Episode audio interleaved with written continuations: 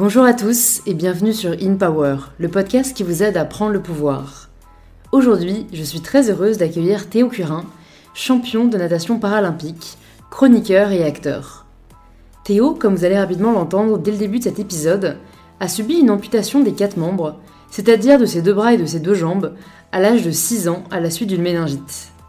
Théo grandit donc avec cette différence, sans trop savoir de quoi sera fait son avenir, avant de tomber littéralement dans le grand bain à l'âge de 10 ans. Déterminé à dépasser une de ses plus grandes peurs, Théo commence la natation sans savoir qu'une réelle passion est en train de naître. Quelques années plus tard, Théo rejoint le pôle France de Vichy et devient un des espoirs de la natation paralympique française.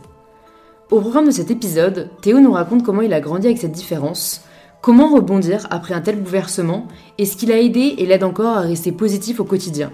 Théo nous partage aussi ses autres rêves et ambitions, comment il les concilie avec le sport de haut niveau et en quoi cette pluralité est nécessaire à son épanouissement?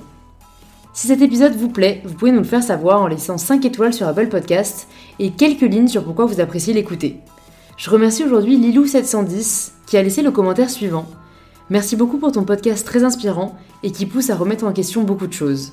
C'est la première fois que j'écris un avis, mais je voulais te remercier de nous faire réfléchir avec ton travail, aussi bien sur Instagram, YouTube que via ton podcast. Merci beaucoup Lilou d'avoir pris le temps d'écrire cet avis. C'est vrai qu'on ne le réalise pas toujours, mais c'est vraiment la plus belle preuve de soutien que vous pouvez nous témoigner. Alors merci beaucoup à toutes les personnes qui soutiennent InPower, que ce soit en s'abonnant, en laissant un avis ou en le partageant à un proche. Et je suis ravie de vous inviter maintenant à rejoindre ma conversation avec Théo.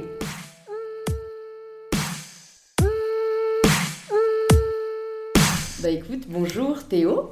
Salut. Bienvenue sur InPower, je suis ravie de te rencontrer et de te recevoir, parce que je te suis sur les réseaux, mais euh, on s'était jamais rencontrés. La première question que je pose à tous mes invités, c'est de se présenter de la façon dont ils le souhaitent. Alors je m'appelle Théo Curin, j'ai 20 ans. Euh, je suis tombé malade à cause d'une méningite bactérienne à l'âge de 6 ans. Euh, pour me sauver la vie, il a fallu m'amputer des, des, quatre membres.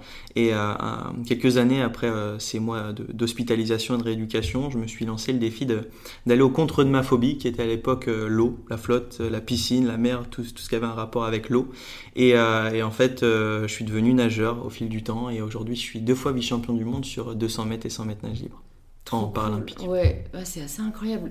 C'est bon, ça m'interpelle forcément parce que on a limite l'impression que tu as un petit pitch euh, de présentation préparé parce que j'imagine que tu as l'habitude, tu vois. Ouais. ouais. Mais euh, c'est pas pesant de, de, toujours commencer à se présenter en justifiant un peu euh, son accident, tu vois, c'est Mhm. t'as pas commencé par dire je m'appelle Théo, j'ai 20 ans, je suis nageur Ouais. euh, et il s'avère que tu vois, tu commences Je commence tout Ouais. le temps, ouais. Je toi commence. c'est devenu une, une habitude et je pense que c'est important aussi pour les gens euh, parce que euh, je pense que quand on me rencontre pour la première fois, quand les gens ne savent pas qui je suis et ce qui m'est arrivé, c'est la première quelque chose, c'est la première question qui se pose. Mm, mm. Euh, ils se demandent qu'est-ce qui m'est arrivé, si c'est un accident, une maladie, etc. Et j'aime bien entre guillemets rassurer la personne en leur disant voilà ce que ce que j'ai eu, euh, Mm, mm. que je m'en suis très bien sorti, etc.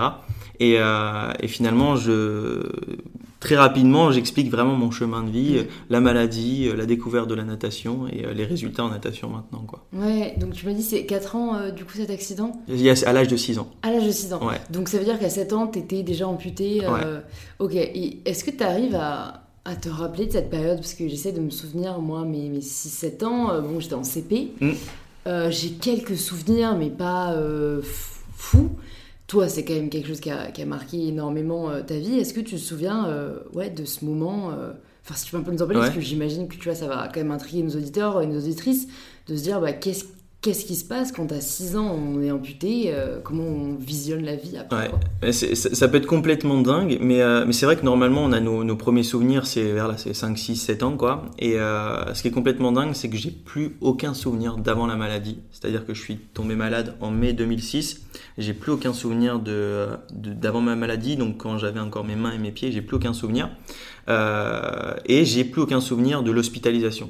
Je me souviens de rien. Mm. Tout ce que je raconte dans les interviews, de, les moments de- d'hospitalisation, les changements de pansement, les, le- les, les amputations progressives, etc. C'est euh, ce que euh, mon, c'est ce que mes parents m'ont raconté en fait. Et, euh, et j'ai plus aucun souvenir.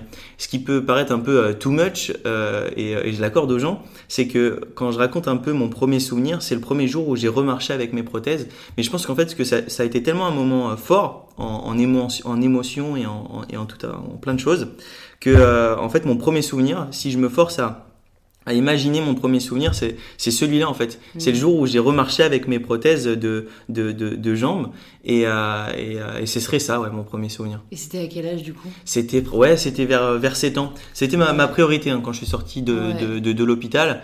Euh, j'ai dit clairement à mes parents, aux, aux médecins qui me suivaient, etc. que que je voulais à tout prix marcher le plus vite possible parce que euh, j'avais envie de retrouver mes potes, euh, euh, refaire mes premières bêtises avec mes potes, enfin comme un petit gamin de 7 ans quoi. Et euh, et, euh, et finalement voilà, ça a été ça a été plutôt rapide donc on va dire euh, 4 5 mois après mon hospitalisation, je remarchais quoi. Ah ouais, c'est Ouais. vrai que c'est assez rapide. Ouais, c'est hyper rapide ouais. ouais. Parce que bah, c'est vrai que en plus c'est compliqué quoi parce qu'à 7 ans Mm. euh, t'as pas conscience enfin tu vois de tout ça c'est pas une décision euh, même euh, enfin c'est cool qu'on t'ait écouté parce Ouais. que des médecins je pourrais pu dire non il faut prendre plus de temps Ouais. euh, c'est ouais t'as as eu cette force quoi de caractère Ah à t'imposer et ça n'a pas été trop difficile la, la réinsertion dans la vie parce que bah le regard des autres est plus le même évidemment. Euh, et après enfin pour avoir euh, rencontré euh, du coup bah, grâce au réseau notamment plusieurs personnes qui ont, qui ont eu des accidents dans leur vie bon bah je pense à notamment mon amie Julie big up si tu nous écoutes Julie ce qui, est, ce qui est souvent difficile à vivre pour les personnes qui, qui ont eu des forts changements physiques ou Mm. des handicaps c'est la vie d'avant Ouais. et Martin aussi, El Marticino, il en parle beaucoup dans, dans le podcast qu'on a fait. Et je me dis, c'est vrai que c'est très difficile, j'imagine, d'avoir toujours ce ouais, mais avant c'était comme ça. Enfin, c'est c'est hyper humain de ressasser. Toi, du coup, j'imagine, comme tu te souviens pas de l'avant, t'as pas cette comparaison un peu euh, qui peut être très euh, venimeuse, je pense. Mm. Mais on te le rappelle par le regard des autres, quoi. Enfin. Dis-moi, hein, mais c'est exactement ça. que. C'est exactement ça. Et euh, aujourd'hui, les gens me demandent si je souffre de mon handicap. Déjà physiquement, pas du tout. Euh, et en fait, au début, ouais, je souffrais énormément du regard des autres. Euh, parce que je suis sorti de l'hôpital, très vite, je suis rentré dans un centre de rééducation. Et dans le centre de rééducation, on est en fait qu'avec des personnes qui ont euh, eu aussi un, accident ou une maladie, donc qui sont entre guillemets en convalescence. Du coup, on est vraiment qu'entre nous. Je rentrais les- très tard le soir chez moi, j'avais que le week-end à la maison. Et euh, dès que je sortais en fait dans la vraie vie entre guillemets, donc c'est-à-dire faire les courses avec mes parents, euh, retrouver quelques amis, etc. Je me, je me sentais euh, trop différent. Mm. Euh, je comprenais pas à 7 ans pourquoi je passais du, du, du gamin qui courait partout dans le supermarché à, à celui qui est en fauteuil et que tous les regards étaient fixés sur, sur cette personne-là. Et, et c'était très dur pour ce petit gamin de 7 ans.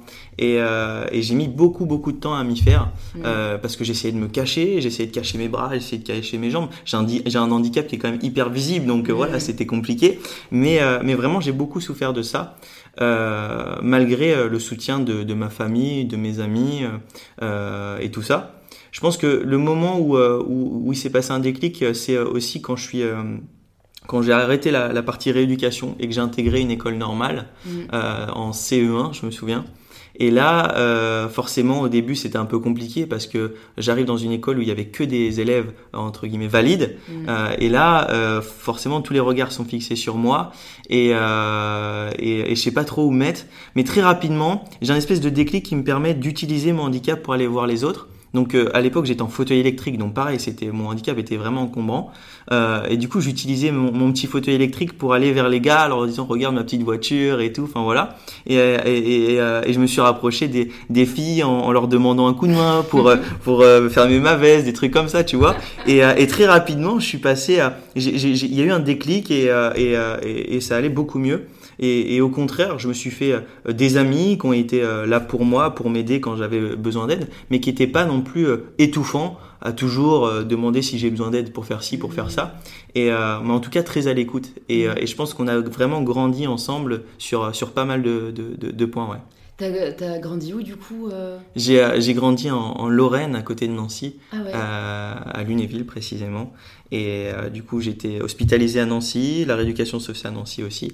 Et après, du coup, je suis rentré euh, vraiment dans mon petit patelin, dans un petit village qui s'appelle Roinvillers. Et j'étais dans une école primaire comme tout le monde, et enfin l'école mm. du village, quoi. Donc, mm. non, c'était génial. Bah, je me demande ça, tu vois, maintenant que tu es à Paris, est-ce que tu vois une différence? Parce que euh, bon, si j'imagine aussi, je me dis, bon, c'est que si euh, bah, les personnes qui, habitent dans ta ville euh, maintenant te connaissent, t'ont toujours connu, il y a peut-être plus cette bienveillance et ce mm. confort. Est-ce que quand tu as commencé peut-être à te confronter au reste du monde, il n'y a pas eu ce côté un peu plus difficile Bah tiens, je me on, me rappelle encore ma condition. Enfin, en fait, je me dis, ça doit être. Je sais pas si à un moment on arrive totalement à passer outre, tu pourras nous dire, ou si ça reste une vulnérabilité. Mm voilà, où ça peut te retomber à la gueule. ouais, ouais. Non, non, non, moi, franchement, j'ai vraiment fait le deuil de euh, ma vie d'avant, comme on disait. Mm, mm. Euh, j'ai vraiment fait le deuil et, euh, et j'ai vraiment accepté maintenant mon corps comme il est, mon handicap, mes cicatrices, tout ça. Euh, et, du coup, aujourd'hui, c'est vrai, je suis confronté à ça au, quotidien. C'est-à-dire que quand je vais prendre un transport, des transports en commun, bah, des gens vont me, donner, vont me demander si j'ai besoin d'un coup de main pour, pour faire telle et telle chose. Je leur réponds gentiment, non, il n'y a pas de souci, je me débrouille. Si vraiment j'ai besoin d'aide, je vous, je, vous, je, vous, demande de l'aide, etc. Et, et c'est vrai que je fais face à ça tous les jours, dans n'importe quelle situation, que ce mm. soit à la piscine, partout, partout. Mais aujourd'hui, j'ai vraiment fait le deuil et ça me dérange pas du tout. Au contraire, je, je, trouve ça euh, même sympa, bienveillant. Mm. Euh, après, évidemment, si les gens insistent, ça commence à me faire péter un câble. je leur fais comprendre aussi. je leur fais comprendre. Mais euh, non, franchement, les, les, gens sont plutôt bienveillants mm. euh, et, et, plutôt sympas. ce qui, ce qui, ce qui m'énerve le plus, en fait, c'est c'est les gens qui, qui, qui, qui me regardent avec insistance Bon, aujourd'hui, quand les gens me regardent dans la rue, c'est normal. J'ai vraiment, euh, je fais vraiment plus du tout attention à ça. Je trouve ça normal, etc. Mais quand les gens me regardent avec insistance et qu'ils osent pas venir vers moi, me poser euh, des questions, me demander ce qui m'est arrivé, etc. Là, ça m'énerve un peu parce qu'ils restent avec, je pense, des a priori, des préjugés. Euh, et moi, en fait, je préfère que les gens viennent vers moi, me demandent qu'est-ce qui t'est arrivé, c'est une maladie, un accident? Moi, je leur réponds, je leur raconte mon histoire, et, euh, et du coup, ils n'ont pas du tout le même regard euh, sur la différence et, mon handicap. Et, je trouve bien, je trouve ça bien plus intéressant que rester avec des préjugés en tête et, ne rien apprendre, quoi. Ouais, totalement. Il y a quelque chose qui revient souvent aussi dans les personnes que j'ai pu rencontrer qui ont eu un accident ce côté où ils n'arrivaient pas à se sentir représentés ou compris. Mmh. Euh, Julie, elle m'en a beaucoup parlé, elle voyait personne en fait de brûler quand elle tapait euh, grand brûlé sur internet, elle voyait des coups de soleil, tu vois. Est-ce que toi, tu as cherché un peu ce côté, est-ce que ça arrivait à quelqu'un d'autre euh, Est-ce que tu as cherché voilà, un peu à, rencontrer ou à échanger avec des personnes qui avaient mmh. vécu à peu près ce que tu avais vécu ou t'as pas eu ce besoin J'ai pas cherché en fait, c'est pas moi qui a cherché, c'est ma maman. Mmh. C'est ma maman quand j'étais hospitalisé qui a chercher un peu d'aide. Parce que moi quand je raconte mon histoire les gens ah, c'est incroyable ce que tu as ce que ce que as fait c'était vraiment trop courageux etc mais en fait je trouve que c'est pas moi le courageux dans cette histoire c'était plus mes, mes, parents qui ont pris les décisions de, de, m'amputer pour me sauver la vie. Euh, ma grande sœur qui a aussi souffert de bah, du, du, du, du, manque de, de bah, du coup mes parents n'étaient plus souvent à la maison. Quand je suis rentré mes parents étaient souvent sur sur moi. Du coup ma, ma, ma sœur était mise mise un peu de côté. Du coup c'est vraiment ces, ces, ces trois personnes là les plus courageuses pour moi. Mais euh, et en fait, du coup, quand j'étais à, l'hôpital, ma maman a lu le livre de Philippe Croison, l'homme qui a mm. traversé la Manche à la nage et qui est euh, également amputé des quatre membres comme moi. Euh, et en fait, elle m'en a parlé à ma sortie de, l'hôpital. Et moi, forcément, quand tu as 7 ans et que tu vois qu'il y a un mec qui a le même handicap que toi et qui fait euh, tout un tas de choses incroyables, eh ben, j'avais envie de le rencontrer. Du coup, on lui a envoyé une lettre en lui racontant mon histoire. Euh, et il a mis beaucoup de temps à y répondre parce que cette lettre l'a vraiment touché. Il savait vraiment pas quoi répondre, etc. Et en fait, il m'a, il nous a répondu. Enfin, il m'a appelé. Il nous a appelé et, en fait, on a organisé un, petit rendez-vous. Il est venu chez moi et ça, ça a répondu à pas mal de questions parce que c'était au, début de la rééducation, etc. Je faisais, je faisais face au regard des, des autres aussi. Donc, c'est aussi grâce à lui que j'ai su accepter le regard des autres. Et en fait, ça m'a, ça m'a aidé pour, pour plein de choses et, euh, et, je pense que ça, ça me permet de, de, de, faire ce que je fais aujourd'hui aussi. Ouais. ouais. Et il avait déjà, euh, lui, il n'avait pas encore traversé la Manche ou... Non. Non, d'accord. Il était en train de, de, de, de préparer tout ça. Ouais. Et du coup, le premier jour où on s'est rencontrés, il m'a dit bon bah voilà, j'ai ça en tête, j'ai tel projet. Et forcément, bah moi ça m'a ça m'a rendu dingue. Je me suis Ouais. dit c'est incroyable ce qu'il va faire alors qu'il est comme moi. Et- Ouais. Et, forcément, ça m'a remotivé et, euh, et ça m'a prouvé que voilà, on pouvait on pouvait être différent, on pouvait avoir le handicap que que j'ai aujourd'hui, mais on peut faire de belles choses quoi. Et du coup, tu nous disais que tu avais peur de l'eau. Euh, est-ce que tu peux nous dire d'où vient cette peur de l'eau et est-ce que Philippe Croison euh, a joué un rôle Mm. euh, dans le fait que tu aies décidé de, de l'affronter et de la dépasser C'est ça. Euh, je serais incapable de dire pourquoi j'avais la phobie de l'eau. Euh, quand je dis que c'était une phobie, c'était vraiment une phobie. hein. Mm. C'était encore plus qu'un truc qui me faisait peur. C'est-à-dire quand, qui- quand il fallait aller à, à la piscine avec l'école primaire, je sais pas si tu te souviens, on- Ouais, on, ouais, était ouais. obligé de passer pas par là. on Ouais. nous oppose la piscine. Mais ouais, c'était incroyable. Et du coup, euh, je, je, je faisais tout pour pas aller à, à ce cours-là, aller à l'école ce jour-là. Euh, quand mes parents me proposaient d'aller à la piscine les week-ends avec ma, ma, ma, ma grande sœur, je disais non parce que ça me faisait vraiment flipper. Et, euh, je, je sais vraiment pas pourquoi. C'était vraiment un élément qui me faisait très très peur. Et, et forcément, quand je rencontre Philippe euh, et qu'il me raconte tout ça, la traversée de la Manche, son nouveau défi, etc. Et bah, je me dis waouh, c'est c'est complètement dingue. Et un jour, il me demande d'aller le voir euh, sur euh, un de ses entraînements quand il était en préparation. Et euh, du coup, j'arrive au bord du bassin, ça fait déjà 6-7 heures qu'il est en train de s'entraîner, et puis j'assiste à la dernière demi-heure. Et euh, quand il finit son entraînement, il, il se pose au niveau du mur, puis il dit bon, ça dirait de, de me rejoindre et on fait quelques longueurs ensemble. Et euh, moi qui ai beaucoup de fierté, je lui dis oui, oui, pas de problème, je vais enfiler mon maillot de bain. Mais là, quand je dis oui, oui, je me dis mais t'es vraiment trop con, t'as trop peur, tu vas, tu, tu, tu, tu vas être ridicule. Mm. Mais bon, j'y vais quand même, je vais dans le, dans le vestiaire, j'enfile mon, mon maillot, mon bonnet, mes lunettes avec ma maman. Euh, parce qu'à l'époque, j'étais pas encore hyper autonome. Et du coup, je, je, sur le chemin du retour entre le vestiaire et, euh, et la piscine, j'attrape tout ce que je peux, des frites, des brassards, une bouée, une ceinture. Je ressemble plus à rien, je suis ridicule, tu vois. Mais euh, bon, du coup, j'arrive au bord du bassin, je saute, je fais une énorme bombe, une plaque, bref, tout ce que tu veux. Et, euh, et en fait, je suis pris de panique, quoi. Je suis pris de panique, ça va pas, ça va pas du tout. Je stresse énormément, je commence à trembler, du coup je ressors immédiatement. Et là, je suis, je suis frustré de ne pas avoir pu montrer à Philippe que j'étais capable de faire comme lui, frustré de ne pas avoir pu montrer aussi à mes parents que j'étais capable de faire comme lui. Et quand je suis rentré chez moi, je suis vraiment hyper énervé. Et, euh, et plusieurs jours après, ça, ça, ça, reste dans ma tête, ça reste dans ma tête. Et du coup, je demande à mon père de m'inscrire dans un club de natation. Il me dit, mais t'es complètement fou, t'as bien vu ce qui s'est passé il y a deux jours chez Philippe, c'est c'est ridicule. Il y a plein d'autres sports qui existent dans le paralympisme dans, mm, dans le mm. handisport, tu trouveras bien quelque chose à ton goût. Je lui dis, non, franchement, papa, s'il te plaît, inscris-moi, quoi. Et, euh, et finalement, il m'a inscrit.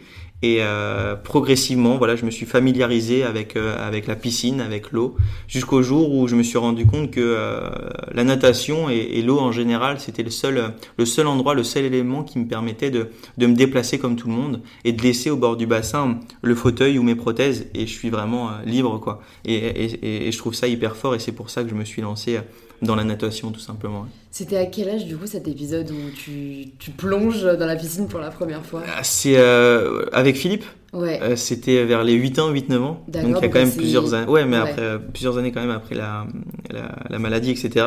Ouais, je crois que c'est c'est 8 ans. Et après, du coup, progressivement, je m'entraîne, je m'entraîne un petit peu Mm, dans, mm, dans, avec le club, jusqu'au jour où, où je décide de faire ma première compétition. À ma première compète, je me qualifie au championnat de France. Et au, à mes premiers championnats de France, je finis euh, champion de France sur 50 dos. Et là, je me dis, ah, il y a peut-être un truc à jouer en plus, quoi. Et, euh, et du coup, je suis parti à, à l'âge de 13 ans de chez mes parents Ouais. pour euh, pouvoir m'entraîner à, à Vichy, Ouais. euh, donc deux fois par jour. Ok, parce que euh, donc ça c'est. En fait, déjà, je me dis, est-ce que quand tu commences et que tu t'inscris dans ce club de natation, euh, juste le club, il sait comment. euh, Enfin, est-ce que c'est adapté pour que toi tu puisses nager? Est-ce qu'il y a des. Enfin, j'imagine qu'il y a des modifications Mm. à faire. euh, ça doit pas être évident, quoi. Bon, au début, c'était c'était plutôt simple parce que c'était plus de la découverte, c'était pas des entraînements de natation. Et au fil du temps, c'est vrai que je commençais à, à avoir un, un bon niveau. Et, euh, et du coup, bah, on, on- le, le, le- créneau de la semaine handisport ne me, ne me suffisait plus. Donc, du coup, j'ai intégré le club valide Mhm. de, de, de, mon- de, ma petite ville.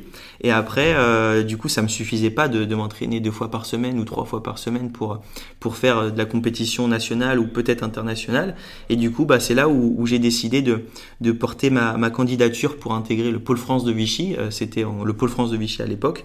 Et du coup, euh, ça a été accepté. Et je suis parti ouais, à 13 ans. Et, euh, et du coup, je suis passé de deux entraînements par semaine à deux entraînements par jour. Donc Ouais. forcément, là, je pouvais que progresser. Et, euh, et ça a été Ouais. le cas. Ouais. Et avant, avant ça, et après tu me diras quand est-ce que tu as commencé à, à voir cet avenir sportif ou à, le concevoir, à, tu vois, de 7 à 10 ans, comment t'imaginais ta vie future, quoi, juste au-delà de, de ta vie perso Est-ce que tu pensais Tu pensais à des métiers que tu aimerais exercer? C'était quoi un peu ta, vision euh, de la vie qui t'attendait? Et quand est-ce que ça change Et quand est-ce que tu commences à te dire euh, en fait j'ai envie d'être euh, sportif professionnel? Mais en fait, c'est vrai que quand j'ai 7-8 ans, c'est assez compliqué parce que j'avais plein d'envies de, métiers et en fait, on me disait ah, ça, ça va être compliqué, ça, ça va pas être possible. Euh, j'aime pas quand les gens me disent ça déjà, mm. euh, mais là ils avaient raison parce qu'à l'époque je voulais être conducteur de train, des, des, des, des trucs de, de, petits gars quoi, mais mm. c'était vraiment des métiers qui me faisaient rêver. Mais c'est vrai que quand on est conducteur de train, on ne fait pas que conduire un train. Et bah, s'il y a un problème, c'est le conducteur qui doit réparer des trucs et tout. Bon moi ça aurait été compliqué pour bidouiller tout ça. Et, euh, et du coup c'est vrai qu'à chaque fois que je pensais à un métier, euh, bah, du coup c'était euh, c'était difficile, c'était même parfois pas possible. Donc c'était même un peu frustrant. Mm. Et c'est vrai que du coup quand je quand je commence à nager, que je commence à accéder même au haut niveau, je me dis que bah, c'est peut-être ma voie finalement, le sport et euh, tout ce que ça engendre derrière. Et, euh, et, du coup, ça me, ça me rassure aussi. Parce que mm. franchement, euh, quand j'étais petit, avant que je commence la natation, je, je, je savais plus trop quoi faire du coup. Euh, parce que les métiers qu'on me proposait, qu'on me disait de, de, je sais plus, de travailler dans. Bon, bref, derrière un bureau, c'était pas du tout mon, mon, mon délire, au contraire. Et, euh, et du coup, c'était assez compliqué. Et quand je rencontre le sport et, et, et, quand je me rends compte de, de, tout, ce qui va, tout ce que ça va m'ouvrir comme porte, forcément, c'est rassurant et, ça me fait plaisir. Ouais. Tu arrives à 13 ans à Vichy. Ouais. Euh, du coup, bon, bah, sans tes parents, sans ta famille, déjà pour un enfant de 13 ans c'est difficile, mais en plus, toi, tu as une histoire, je pense que tu dois être très proche d'eux, et, et eux, j'imagine, ça n'a pas dû être facile, quoi. De... Mm. Est-ce que tu as échangé avec eux? Est-ce que tu as dû euh, les convaincre de te laisser partir? Ouais, ouais, j'ai dû les convaincre. C'était euh, c'était pas facile, franchement. C'était pas facile parce que, à l'époque, encore une fois, je suis pas hyper autonome, j'ai besoin d'un coup de main pour, pour changer mon jean qui est sur mes prothèses, etc. Et, et du coup, ça fait vraiment flipper mes parents ils me disent que voilà, ça va être compliqué, machin. Euh, mais franchement, je les bassine tellement avec euh, euh, avec Vichy qu'à un moment donné, ils, me disent oui quoi. Ils me disent oui, mais que va falloir que je, progresse au quotidien, etc. Je leur dis ouais ouais, il y a pas de problème. Et quand j'arrive à Vichy, du coup, je suis excité, je suis hyper content d'intégrer cette cette structure. Et mes parents m'accompagnent justement le premier jour. Du coup, c'est super cool. Il y a papa, maman, je me fais déjà des potes et tout.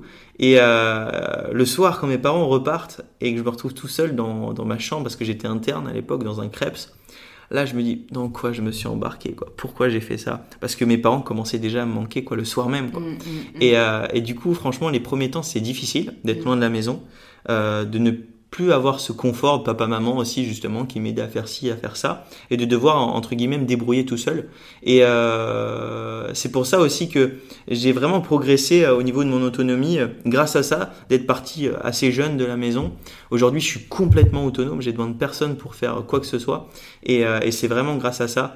Mais c'est vrai qu'au début, c'était vraiment très très difficile d'être éloigné de, de ma famille, de mes amis euh, en, Lorraine. Du coup, euh, je les appelais tous les jours, euh, tous les soirs après ma, ma, ma, journée. Donc en fait, la journée ça allait parce que j'avais des journées très chargées. Très chargées. Je m'entraînais de 7h à 8h30, j'allais en cours. Ensuite, je me rentraînais de 17h30 à 19h30. Je faisais mes devoirs.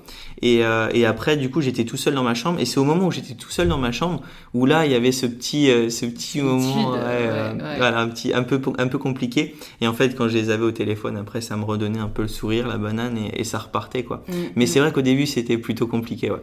Est-ce qu'il euh, il y avait que des, des, jeunes de ton âge qui venaient aussi rechercher cette carrière sportive euh, ou Parce que j'imagine que même si c'est compliqué d'être loin de sa famille, après, est-ce qu'on découvre pas une mm. deuxième famille un peu dans le Parce que d'après ce que tu dis, c'était quand même des chambres individuelles, donc c'est pas le côté... Euh, pensionnat, pour imaginer où tout le monde est tout le temps ensemble. Euh, non, c'était quand même euh, assez individuel. C'était assez individuel, mais on vivait vraiment la plupart du temps ensemble parce qu'on était à l'école ensemble, on s'entraînait ensemble.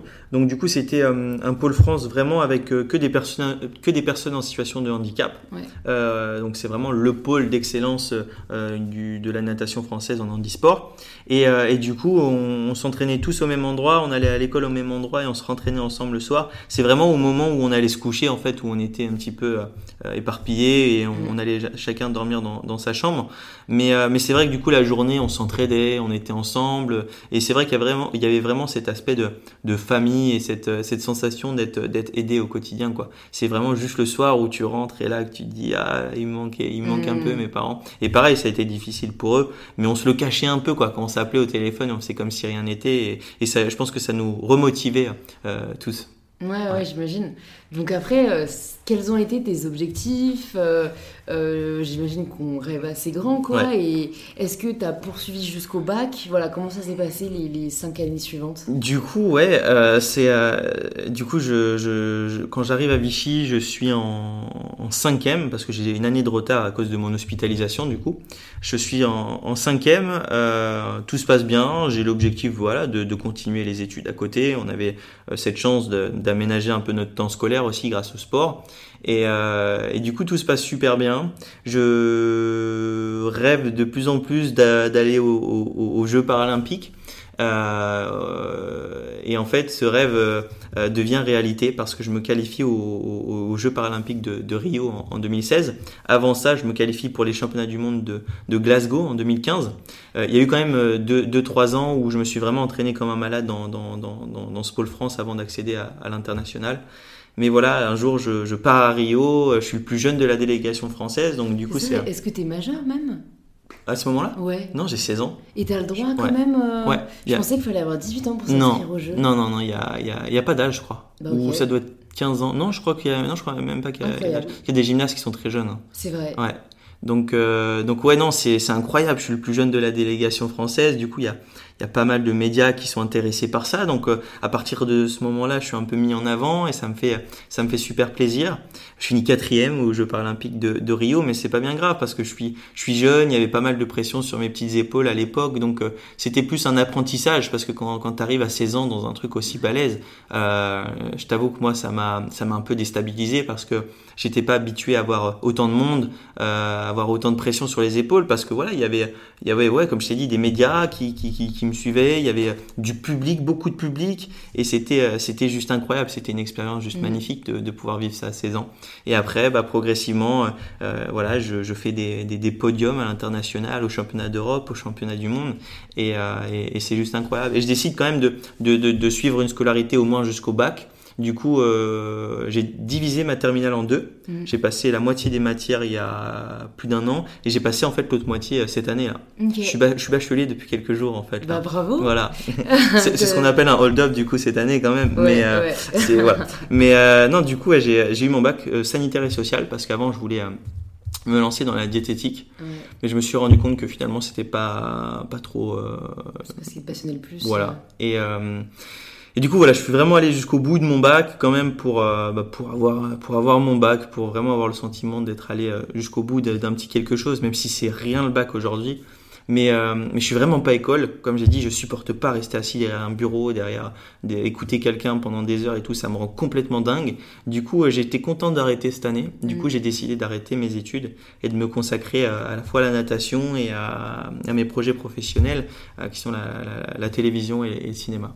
Ok, donc là c'est ouais, un nouveau chapitre qu'on ouvre, euh, là dont, dont, tu vas nous parler. Euh, cette médiatisation, donc si j'ai bien compris, elle commence avec les, les jeux de Rio. Les jeux, ouais, ouais. Est-ce que toi, tu avais euh, Instagram à l'époque? Est-ce que euh, parce que bon, maintenant, tu es aussi créateur de contenu. Hein, mm. Enfin, j'aime pas le terme influenceur, moi. Donc, pour moi, tu dois choisir entre inspirateur ou créateur de contenu. et comment est-ce que ça s'est fait? Est-ce que c'est quelque chose que tu aimes? Voilà, comment comment est venue cette deuxième partie de, de ta carrière? Mm. Ben en fait, oui, j'avais j'avais Instagram à, à, Rio, donc là, forcément aussi les gens euh, euh, me suivent un peu sur les réseaux sociaux parce que j'essayais de, de, montrer un peu le, le, les backstage des, jeux, etc. Ça plaisait plutôt euh, bien aux gens. J'étais pas non plus hyper suivi à l'époque. J'avais, même pas 10 000 followers, mais, déjà j'étais super content de pouvoir partager ça avec un peu de personnes. Et, et après, en plus de ça, voilà, quand je rentre des jeux, je fais, je pas mal de plateaux, je raconte mon, histoire sur pas mal de reportages télé, et aussi je suis mis en avant sur, sur des sur des vidéos YouTube avec Thibaut InShape, j'ai fait les studios Daniel aussi, et j'ai fait récemment le, QG. Et, du coup, ça, toutes, toutes ces vidéos, elles me permettent de, de, de partager mon, mon, message sur la différence et sur le handicap. Pareil, j'aime pas en fait que les gens me référencient au handicap parce que ça me, ça me rend assez dingue. Mais j'aime quand les gens me référencient à la différence en fait. enfin, aujourd'hui, on est tous différents. Mais en fait, mon message, il n'est pas exclusivement sur le handicap, il est, il est bien plus large. Euh, un peu comme toi, en fait, on a un peu le, le, le, même message. En fait, je suis, je suis vraiment contre les personnes qui se, qui se sentent mal dans leur, dans leur peau parce que cette personne se sent mm, trop grand, trop gros, trop noir, trop blanc, tout ce que tu veux. Et en fait, je, je, je, je, j'utilise Instagram, j'utilise des, des shootings photos, des reportages, des vidéos, en leur disant, regarde, moi j'ai un corps atypique, j'ai une histoire de vie un peu particulière, mais pourtant je suis fier de la raconter. Du coup, bah, si moi j'en ai la capacité, on en a tous la capacité, et, et ça c'est vraiment mon message. Et du coup, bah, grâce à toutes ces, toutes ces vidéos, tous ces reportages, du coup, j'essaye de, de passer ce message à, à, à, pas mal de monde, quoi, ouais. Et qu'est-ce qui t'a fait euh, envisager la télévision et le cinéma plus que, euh, par exemple, rester sur les réseaux? Mais en fait, euh, c'est parce que j'ai eu cette chance de toucher un petit peu à, tout. On va commencer par la télévision. Du coup, j'ai commencé avec les reportages, les interviews. Déjà, j'aimais de, bien raconter mon histoire en interview, même en face cam et tout. J'étais, franchement, je kiffais. Et, euh, et, un jour, grâce au, au Duo donc c'est en gros la, la journée euh, nationale euh, où les personnes en situation de handicap vont à la télé, vont sur certaines chaînes, présentent des JT, la météo, tout ce que tu veux. Et ce jour-là, on m'a proposé de, de co-animer le journal du magazine de la santé sur France 5. Euh, et c'était une expérience complètement dingue parce que du coup, bah, j'ai fait vraiment le, le, le travail d'un animateur, donc lire un prompteur, etc. C'était complètement fou. Et j'ai, euh, sans mauvais jeu de mots, vraiment pris mon pied derrière le, derrière le pupitre. Et, euh, et, ça a été vraiment un bonheur. Euh, en plus de ça, je pense que je me suis bien débrouillé parce que la chaîne était, euh, était au taquet. Ils ont adoré ce que j'ai fait. Et quand je suis rentré chez moi, le, le, le producteur m'a demandé si je voulais avoir une chronique à la rentrée suivante. Je lui ai dit évidemment que je veux avoir une chronique, c'est juste trop trop bien. Et ils m'ont laissé vraiment euh, euh, carte blanche. Ils m'ont vraiment dit tu fais ce que tu veux, tu nous écris quelque chose et on, et on valide ou on valide pas ton, ton contenu. Et j'ai décidé en fait de, raconter des histoires de personnes qui ont utilisé le, le, sport comme outil de résilience après un moment compliqué de leur vie. Donc encore une fois, je raconte pas euh, des histoires que de personnes en situation de handicap. J'en ai fait que une des histoires sur un mec qui a qui a, perdu la vue à cause de, la guerre, etc. Mais sinon, c'est des histoires bien différentes. J'ai fait le harcèlement sexuel, j'ai fait la perte d'un proche, euh, j'ai fait, euh, j'ai fait vraiment pas mal de choses.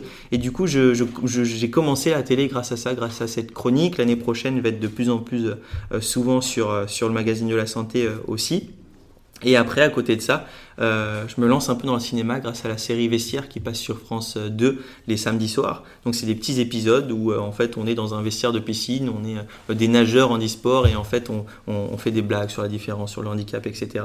Et euh, j'ai été contacté par des réalisateurs, des producteurs qui sont intéressés par mon profil et du coup voilà, je suis en train de passer des castings un peu à droite à gauche pour bah, pour essayer de, de, faire du ciné tout simplement. Ouais. Et c'est pas trop dur de concilier euh, la carrière de sportif de haut niveau avec, euh, avec euh, imaginons, une carrière d'acteur. Est-ce que tu as pensé à peut-être des choix que tu allais devoir faire? Parce que moi, dans ma tête, sportif de haut niveau, c'est quelque chose auquel on doit se consacrer, qui, qui mène à beaucoup de sacrifices. Je serais incapable de faire un choix tout de suite maintenant si je dois faire un choix entre un premier rôle sur un film de malade et euh, les, euh, les, les, les, jeux ou un championnat du monde, des choses comme ça. Parce qu'aujourd'hui, j'ai pas besoin de faire ce choix-là, parce qu'aujourd'hui, j'arrive à, concilier euh, tout ce que je fais à, côté. Et, et, en fait, le fait de, concilier à la fois le cinéma, la télé et, la natation, ça me permet vraiment de, de m'épanouir dans trois, dans trois catégories en fait.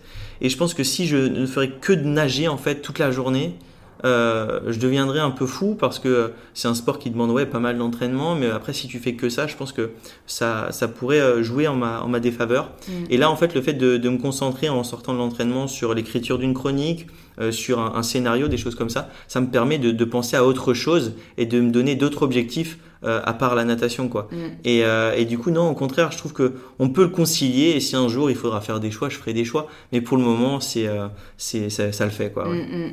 Est-ce que tu devais participer aux Jeux de cette année à Tokyo? Bah, Je devais, ouais, ouais, c'était un, objectif. Donc, du coup, là, ça a été euh, redécalé d'un an euh, en 2021. Euh, peut-être d'un an, parce que bon, ça reste encore hyper, hyper flou. Hyper hein, flou. J'ai vu qu'il y avait 2%, enfin, 50% de la population qui n'était pas d'accord d'accueillir de, de, les Jeux et tout. Donc, non, franchement, ça a l'air un peu compliqué. Donc, moi, j'essaye de ne pas trop me frustrer avec les Jeux de, 2021. Mm. Je me concentre plus sur Paris 2024. C'est chez nous, c'est à la maison ça nous laisse, ça me laisse un peu plus de temps pour m'entraîner. Donc voilà, il y aura, il y aura les Jeux de Tokyo. On verra ce qu'on fera à ces Jeux, mais en tout cas, l'objectif, le, plus gros objectif qu'il y a dans ma tête, c'est 2024 à la maison, évidemment. Ouais, c'est vrai. Je, par contre, ça me paraît encore loin, mais, ça va arriver vite. Très très hein. vite, ouais. Chez nous, ça fait longtemps qu'on en rêve. Je me souviens de cette fois, parce que du coup, bon, on a, on a presque le même âge. Je sais pas si tu t'en souviens. Euh, je pense que c'était euh, euh, c'était entre Paris et Londres que ça s'est joué bah, il y a 4 ou 8 ans, je sais plus. J'imagine 8 ans au moins parce mmh. que c'est un vieux souvenir. Londres, c'était 2012. Ouais, 2012. Mmh. Donc, euh, je sais pas quand est-ce que ça s'est décidé, mais ça s'est décidé mmh. encore avant ça, quoi, peut-être 4 ans avant. Et je me souviens, donc on hésitait entre Paris et Londres, et, j'étais à la télé avec mes parents, et on attendait les résultats. Il y avait ce mec, dont j'ai oublié le nom, mais qui est hyper connu, donc tout le monde connaît sa tête, avec des petites lunettes et tout, qui avait la bouteille de champagne prête. Et tu sais, c'était comme quand on annonce un truc, t'as eu un décompte et tout, ils ont annoncé, on a vu Londres à la télé, ouais. tu sais, vu la tête du mec se décomposer, genre la bouteille à la main, et tu pouvais pas ouvrir son champagne? Et je crois que c'est un peu là que j'ai mesuré quand même euh, l'attachement euh, qu'on a, alors pas juste les Français, euh, je pense que c'est vraiment tous les pays du monde, mm. au sport et aux personnes qui représentent euh, le sport national. Parce que voilà, quand t'as, je sais pas, je devais avoir 10-12 ans et j'étais un peu là, mais pourquoi le mec se met dans cet état mm. C'est pas grave, les yeux ce sera pas chez nous. Et en fait, c'est vrai qu'en grandissant, on se rend compte. Enfin, moi, je me souviens des, de, la, de la Coupe du Monde de football il y a deux ans, du coup. Ouais. Euh, c'est on avait tous des frissons quoi. Enfin, alors que je suis même pas euh, particulièrement fan de foot.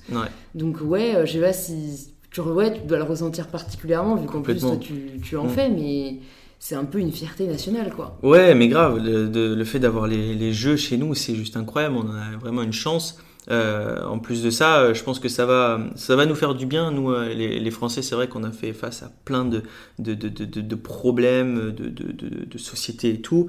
Et, et, et, je pense que ça va nous faire du bien moralement. Et, et, je pense que ça va nous permettre de, nous rassembler une nouvelle fois. C'est vrai, on a vu, comme tu l'as dit, à la Coupe du Monde, il y avait plus de problèmes quoi, dans les fan zones ou dans les bars. chez nous, c'était juste incroyable. La ferveur qu'il y avait chez les supporters, c'était juste complètement dingue. Et, et je pense que Paris 2024, ça va être euh, ça va être pareil, ça va être juste complètement fou. Et en plus de ça, c'est un bel outil aussi pour le paralympisme qui est pas encore super bien connu et pas super bien mis en avant pour le moment.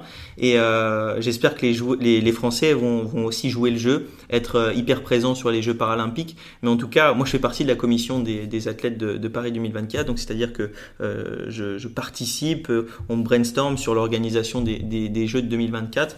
Mais en tout cas, on va, on va tout faire pour que les, les, les, Jeux de, de Paris 2024 soit aussi un, bel outil pour le paralympisme et, euh, et, que, et que ce soit mis euh, hyper euh, en valeur autant que mm. les, Jeux Olympiques. Mm, carrément.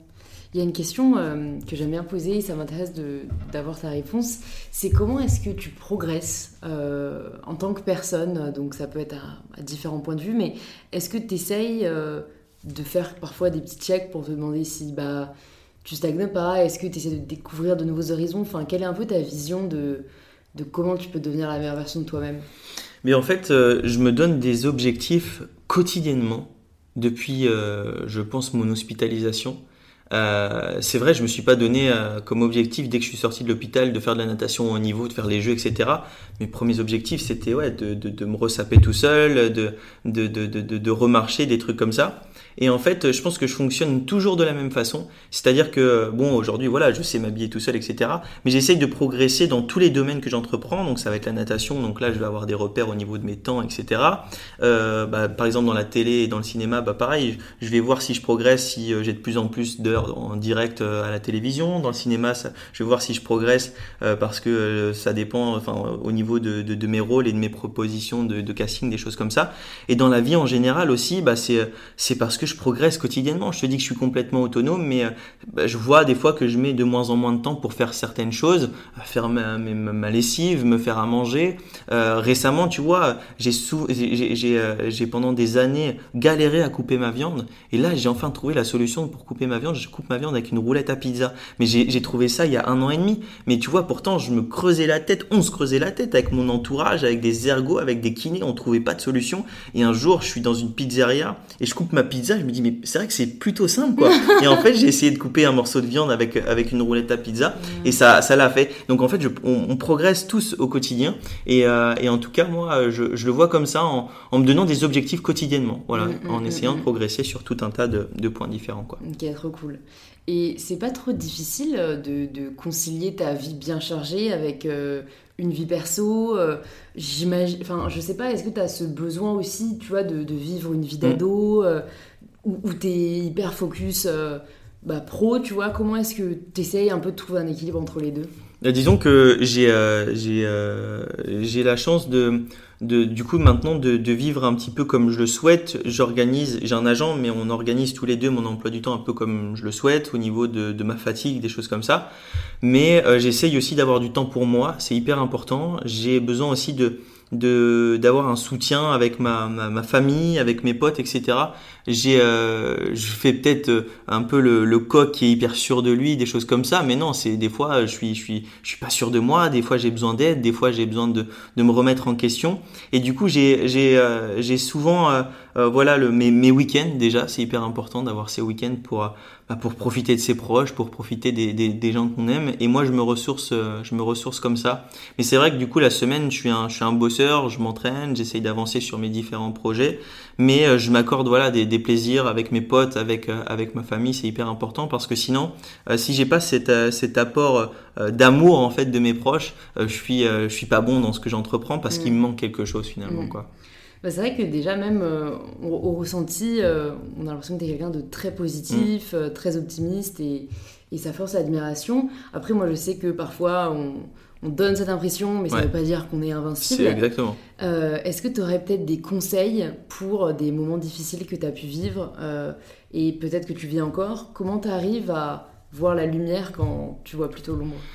Moi, j'ai toujours eu déjà cette chance d'avoir mon entourage, d'avoir mes, euh, mes parents, ma grande sœur, mes potes euh, autour de moi dans les moments compliqués. Je sais qu'il y a malheureusement des personnes qui n'ont pas euh, cet entourage quand, quand ils le souhaitent, etc. Mais, mais en tout cas, quand je me retrouve tout seul et que ça va pas, je repense à, un petit peu à mon passé. Euh, des fois, on se dit, faut, faut pas regarder notre passé, faut foncer tête en avant et penser qu'au futur. C'est pas vrai. Moi, des fois, je pense un peu au, passé en me disant, putain, regarde tout ce que tu as fait, ce que tu as, ce que as réussi à, à accomplir. C'est pas ce petit pépin dans ta vie ou, même parfois ce moment hyper compliqué qui va t'arrêter là. Tu as vu tout ce que tu as fait maintenant, tu as vu tout ce que tu as dans, dans, dans, le futur en tête. Tu peux pas t'arrêter maintenant. C'est comme ça, en tout cas, que, que je me rebooste et que je me remotive, en plus d'avoir cet entourage, on va dire, en béton autour de moi et qui m'aide qui m'apporte énormément. Mais en tout cas, si j'ai un, conseil, c'est vraiment euh, se, retourner un petit peu euh, derrière en, regardant vraiment que le positif. Par contre, en disant regarde, j'ai fait ci, j'ai fait ça, j'ai fait ça, ça va pas m'arrêter euh, aujourd'hui. Et aussi de, se donner encore une fois des objectifs quotidiennement et d'avoir des rêves et croire en ses rêves. C'est hyper important. Et moi, je suis quelqu'un d'hyper rêveur. Hein. Tout ce que je fais aujourd'hui, c'était des, rêves en fait. Et Évidemment que j'ai encore plein de rêves en tête, mais ça se trouve, je vais peut-être faire que la moitié de tous les rêves que j'ai en tête. Mais, euh, mais au moins, ça me permet de, de me rebooster dans les moments compliqués, comme on, dit, mm-hmm. comme on disait tout à l'heure c'est euh, c'est vraiment euh, voilà un matin j'ai la flemme de me lever j'ai la flemme d'aller nager ça va pas j'ai pas le moral parce qu'il s'est passé tel truc avec mon pote avec euh, ma copine ou, mes parents j'en sais rien. Mais du coup je me dis regarde enfin t'as as plein de rêves et si tu veux un jour ou essayer d'exaucer ce rêve là il faut passer par ce moment là il faut que tu te lèves ce matin il faut que tu te battes comme comme un comme un dingue pour mm. essayer de décrocher ce rêve là quoi. Mm, c'est vrai que c'est un peu une association de motivation et de discipline mm. qui mène à l'accomplissement des rêves exactement c'est ça. Ouais, grave. Est-ce qu'il y a des, des, ressources, que ce soit des vidéos, des films, des livres, qui t'ont vachement aidé, que tu aimerais conseiller aux personnes qui nous écoutent? Pas spécialement de, euh, de, de, de, livres ou, ou de, films, etc. Mais en tout cas, euh, moi j'utilise beaucoup les, euh, les, réseaux sociaux. Mm. Aujourd'hui, on est, on est un peu une génération hyper numérisé où on, est connecté, tout ce qu'on veut. Et, euh, et, du coup, euh, moi j'utilise beaucoup les réseaux, les réseaux sociaux. Je trouve vraiment pas mal de modèles hyper inspirants sur les réseaux sociaux qui sont connus ou pas connus. Mais il y en a vraiment, euh, vraiment à tous les goûts, à toutes les sauces, que ce soit pour pour se remotiver dans, dans, le sport, professionnellement, mais aussi si on a, si, si, si, si, ça va pas émotionnellement. Bref, tout, tout ce qu'on tout ce qu'on veut. Internet et les réseaux sociaux m'ont en tout cas permis de, de trouver tout un tas de, de modèles très inspirants. Ouais. Ok. Et c'est pas trop difficile parfois pour toi de gérer le fait que tout le monde peut dire ce qu'il veut sur les réseaux sociaux? Enfin, je sais pas si. Euh, donc, tu es principalement sur Instagram, t'as pas de chaîne YouTube ou de compte TikTok Ok. Bon, déjà, tu te préserves d'une méchanceté gratuite. Est-ce que, quand même, tu as parfois euh, à gérer euh, des, des, Pas des attaques, mais bon, vu que tout le monde peut dire ce qu'il veut, tu vois, je me dis, ça peut ne pas être facile. J'ai la chance de ne pas euh, faire trop face à, ces problèmes-là, à ces haters qui, pourraient m'embêter. Euh, mais même si des gens euh, essayent de, de, me toucher, de me faire du mal derrière leur écran, ça me toucherait vraiment pas. Même si des fois c'est emmerdant parce qu'on essaye de vraiment de, de, de passer de, jolis messages, d'espoir et tout. Et des fois quand il y a un mec qui lâche un commentaire, le mec joue de son, son handicap, ouais, il, il, montre ses bras pour faire des vues, des trucs comme ça. ça je veux dire mais t'es sérieux quoi. Franchement, on échange. Ouais, grave. Franchement, pas de souci, quoi, mec. Euh, on peut échanger, quoi. Mais euh, mais c'est vrai que du coup, c'est relou. Mais j'ai cette chance de. Non, franchement, j'ai pas trop trop trop de problèmes comme ça. Mm. Mais c'est vrai qu'il y en a. Il y a des gens qui disent que je joue clairement de mon handicap sur certains posts, sur certains commentaires, etc., dans certaines interviews. C'est compliqué, franchement c'est compliqué, je comprends pas ces gens-là, c'est forcément des gens euh, frustrés, euh, qui, qui, qui, ne se sentent pas bien dans, dans leur peau je pense, mais, euh, mais c'est dommage, mais en tout cas ça me touche pas, ça, ça me fait même parfois rire quoi. Mmh, ouais, non mais je pense qu'on a peut-être la même approche à ce niveau-là, quoi. on a juste envie, enfin moi souvent c'est juste une envie de leur faire comprendre. Mmh. J'ai pas envie qu'ils pensent ça, donc j'ai envie de leur dire non mais tu te trompes, mais c'est vrai qu'il faut qu'on arrive à dépasser. En fait, ça se trouve lui-même le pense même pas, c'est juste il a envie d'attaquer et il attaque, mais je pense que je pense que c'est vraiment une chance qu'on a c'est vrai. Euh, je pense que les réseaux sociaux ont beaucoup aidé à montrer la différence. C'est vrai. Parce qu'avant c'était les médias qui, qui, donnaient un peu le là. C'est eux qui montraient ce qu'ils voulaient montrer voilà, et exactement. après la prise euh, la prise de pouvoir c'est un peu inversé quoi. Mm.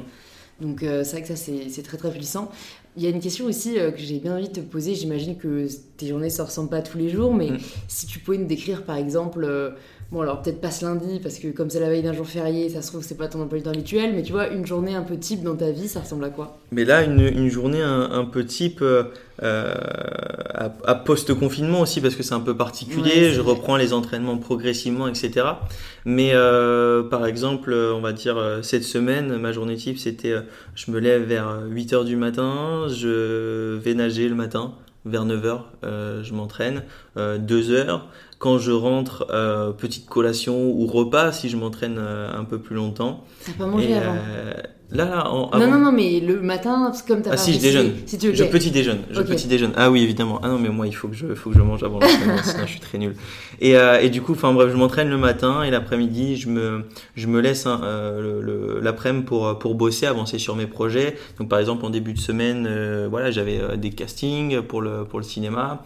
J'avais des, des rendez-vous pro avec, à distance.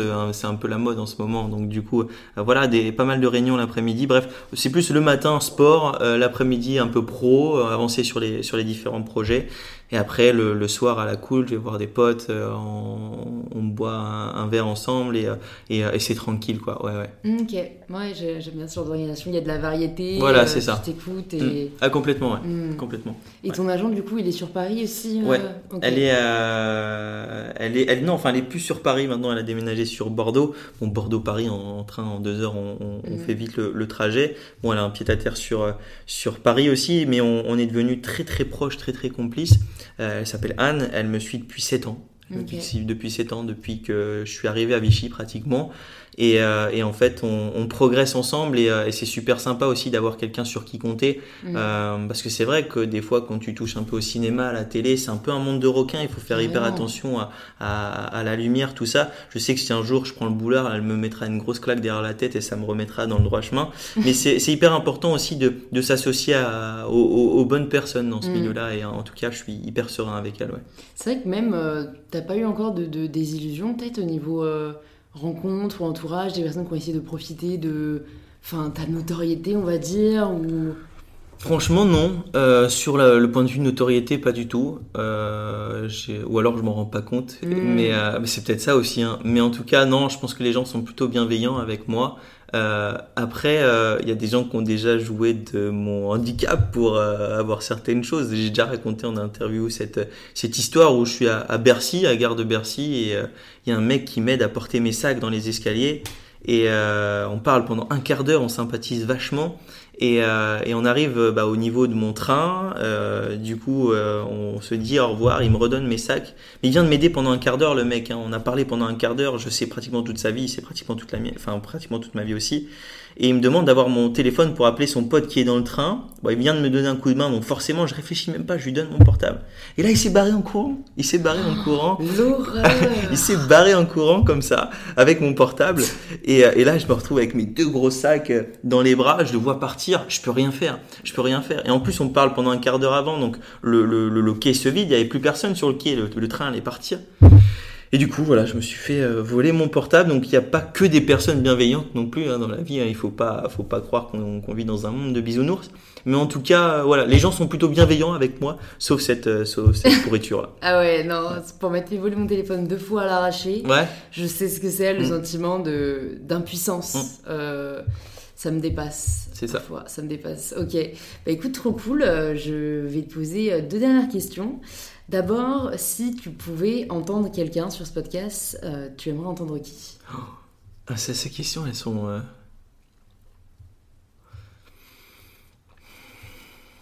Justement, c'est un mec euh, que j'ai moi interviewé pour ma chronique, justement, qui s'appelle Hakim Azerki.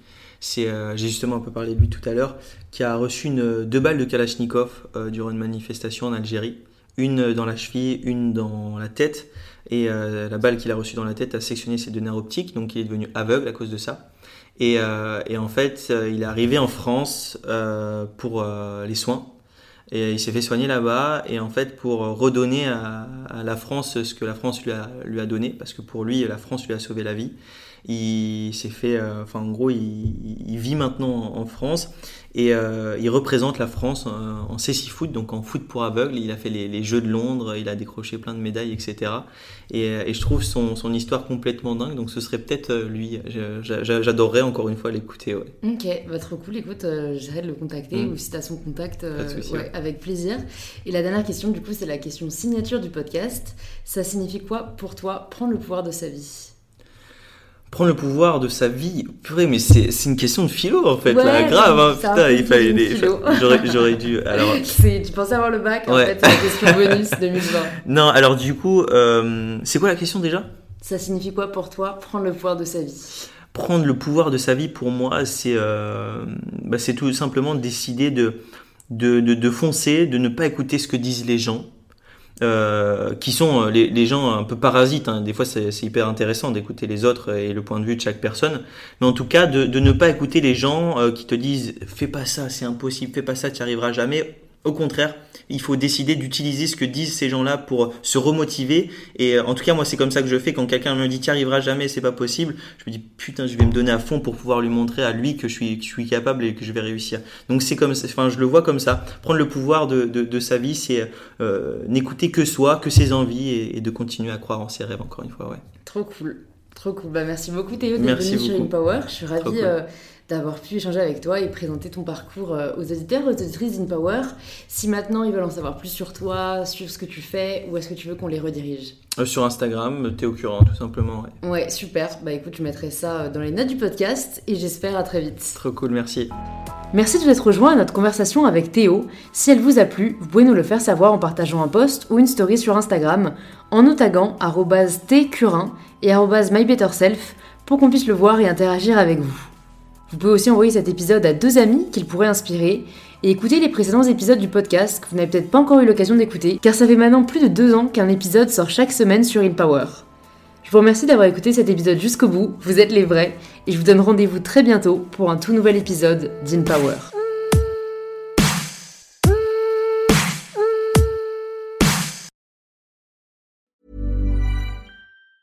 Planning for your next trip? Elevate your travel style with Quince. Quince has all the jet setting essentials you'll want for your next getaway, like European linen, premium luggage options, buttery soft Italian leather bags, and so much more. And it's all priced at 50 to 80% less than similar brands. Plus, Quince only works with factories that use safe and ethical manufacturing practices. Pack your bags with high-quality essentials you'll be wearing for vacations to come with Quince. Go to quince.com slash trip for free shipping and 365-day returns.